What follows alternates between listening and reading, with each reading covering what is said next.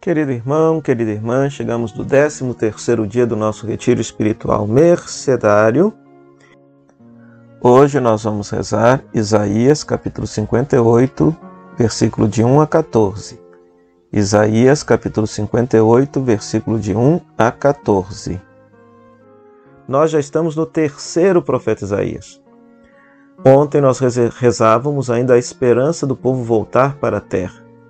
Nesse contexto do capítulo 58, o povo de Deus já está na terra prometida, está já reconstruindo a sua vida, já está inclusive com o templo reconstruído, porque Ciro, imperador persa, ordenou a reconstrução do templo de Jerusalém, então culto voltou a acontecer.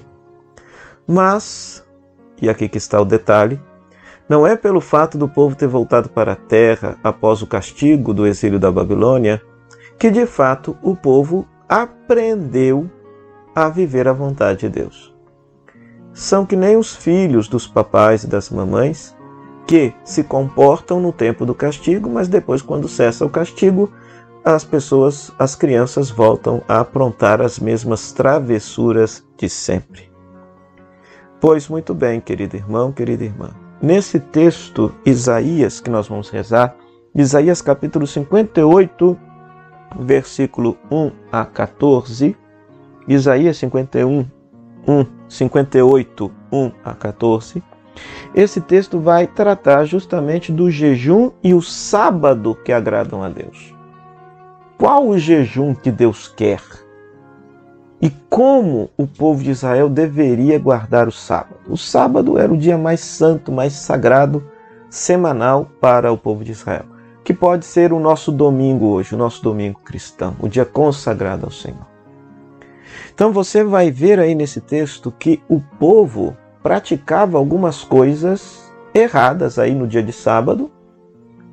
Vai perceber também que o povo praticava um jejum que não era o jejum agradável a Deus. E repito, não é que o profeta, esse aqui no caso o terceiro profeta Isaías, seja contra a prática do jejum, a prática da mortificação ou o guardar o sábado. Mas ele deseja que estas práticas litúrgicas, piedosas, devotas, possam estar aliadas à prática da justiça. A prática da justiça. E ali você vai ver quais são, qual é o verdadeiro jejum que Deus quer. O jejum que Deus quer.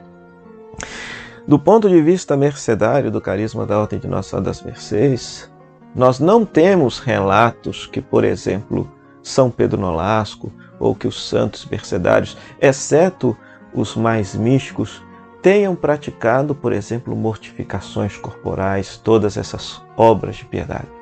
Mas eles, segundo esse texto, fizeram um jejum que agrada a Deus. Eles libertavam os cativos. Eles libertavam as pessoas que estavam prisioneiras, tiravam o jugo da escravidão delas. Né? Então que você possa ler esse texto e possa pensar também na sua vida de piedade, na sua vida devota.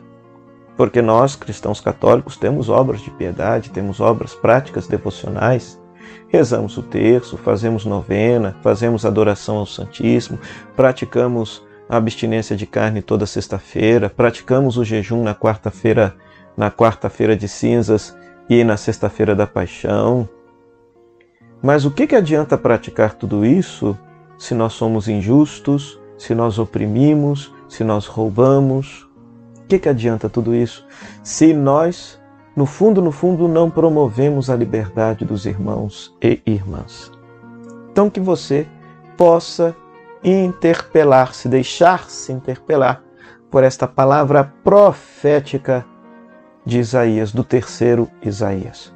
Que você possa rezar, ler, meditar, conversar com Deus, fazer a sua oração e crescer na vivência do carisma da Ordem de Nossa Senhora das Mercês. Que Deus te abençoe. Até amanhã, se Deus quiser.